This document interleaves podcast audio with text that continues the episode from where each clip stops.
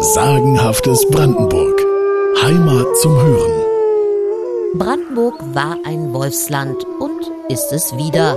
Noch dazu hat Brandenburg heute im Bundesvergleich die höchste Wolfsdichte. Nicht jedem gefällt das. Die Furcht vorm Wolf sitzt tief.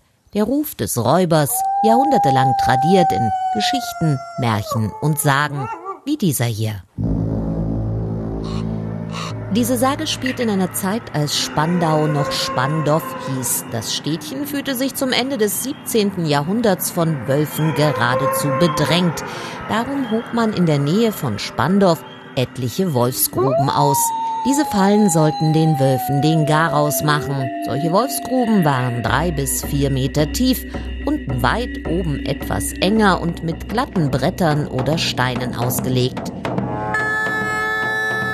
Nun trug es sich zu, dass ein Sackpfeifer in Spandorf seinem Gewerbe nachgegangen war. Er hatte an diesem Abend gut verdient und sich einen Trunk genehmigt. Oder auch zwei. Oder gar drei. Jedenfalls war der Sackpfeifer nicht mehr ganz so sicher auf den Beinen, als er die Stadt verließ und prompt in eine solche Wolfsgrube fiel. Zu allem Überfluss musste der verirrte Musikus feststellen, mhm. dass die Grube bereits besetzt war. Und der Wolf, der in ihr hockte, hatte verständlicherweise schlechte Laune. Er gab sein Missfallen mit seinen Zähnen zu verstehen, was den Sackpfeifer hätte in Verlegenheit bringen können. Allein der noch frische Rausch machte den Mann mutig.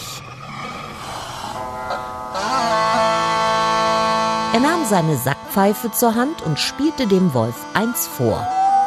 Und Isegrim war nun auch nicht faul und begleitete den Sackpfeifer mit seiner durchdringenden Stimme, was dem nächtlichen Duett einen gewissen Nachdruck verlieh. Der Wolf heulte, der Sackpfeifer spielte und er spielte um sein Leben, schritt von der Instrumental zur Vokalmusik, stimmte bald ein Adagio, bald ein Presto, endlich auch ein Lamento an – und so alarmierte die Serenade schließlich die Jäger von Spandorf.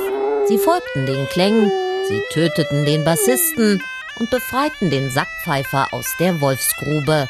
Das Konzert vorbei, das Duo Infernale, nur noch eine Sage. Solche Wolfsgruben gab es in deutschen Landen übrigens noch ziemlich lange. So um 1850 herum wurden die letzten Wölfe auf diese Art erlegt.